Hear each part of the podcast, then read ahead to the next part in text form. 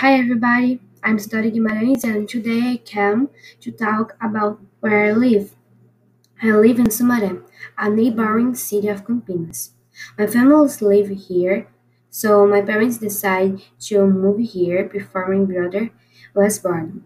I moved to Sumaré at the age of one and a few months. I live in a condominium called Vila Flora, and inside it there are several mini condominiums in my so-called girassóis. My house is uh, close to a hospital and a market.